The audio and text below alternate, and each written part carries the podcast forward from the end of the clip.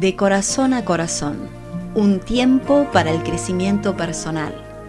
Compartiremos historias reales que llenarán tu alma, confortarán tu ser. Acompáñanos en este maravilloso viaje, de corazón a corazón. ¿Qué tal amigos? ¿Cómo están? ¿Cómo les va? Hoy quisiera hablarles un poquito o meditar un poquito o pensar un poquito sobre esta palabra añoranza quien más, quien menos, encontramos en el pasado nuestros mejores momentos. Es una extraña tendencia que tenemos los seres humanos a insistir con que el ayer siempre fue mejor. La humanidad entera por este tiempo está pasando momentos muy difíciles. La pandemia, la cuarentena, los encierros, los estados de sitios, nos hacen pensar, nos hacen recordar aquellas épocas en las que todo pareciera ser mejor.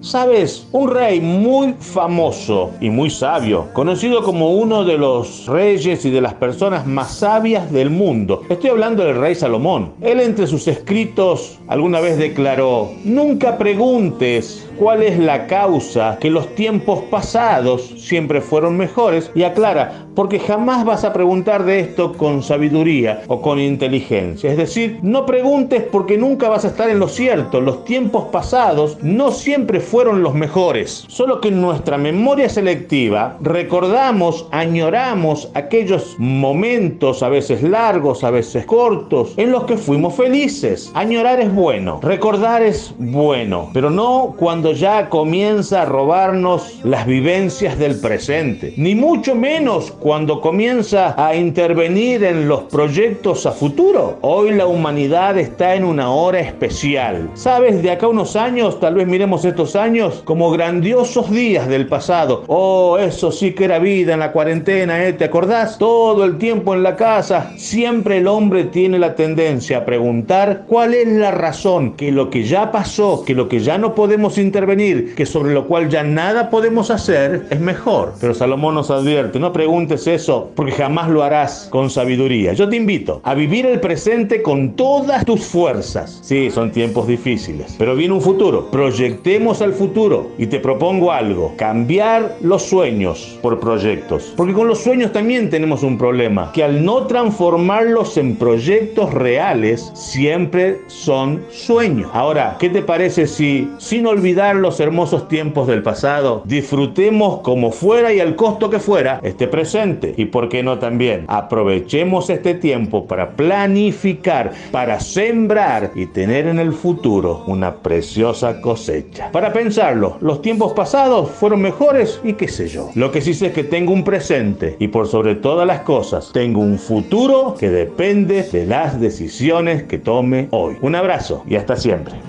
Suscríbete a nuestro podcast. Envíanos tus comentarios a través de nuestro email caminando junto a Jesús 7 gmail.com.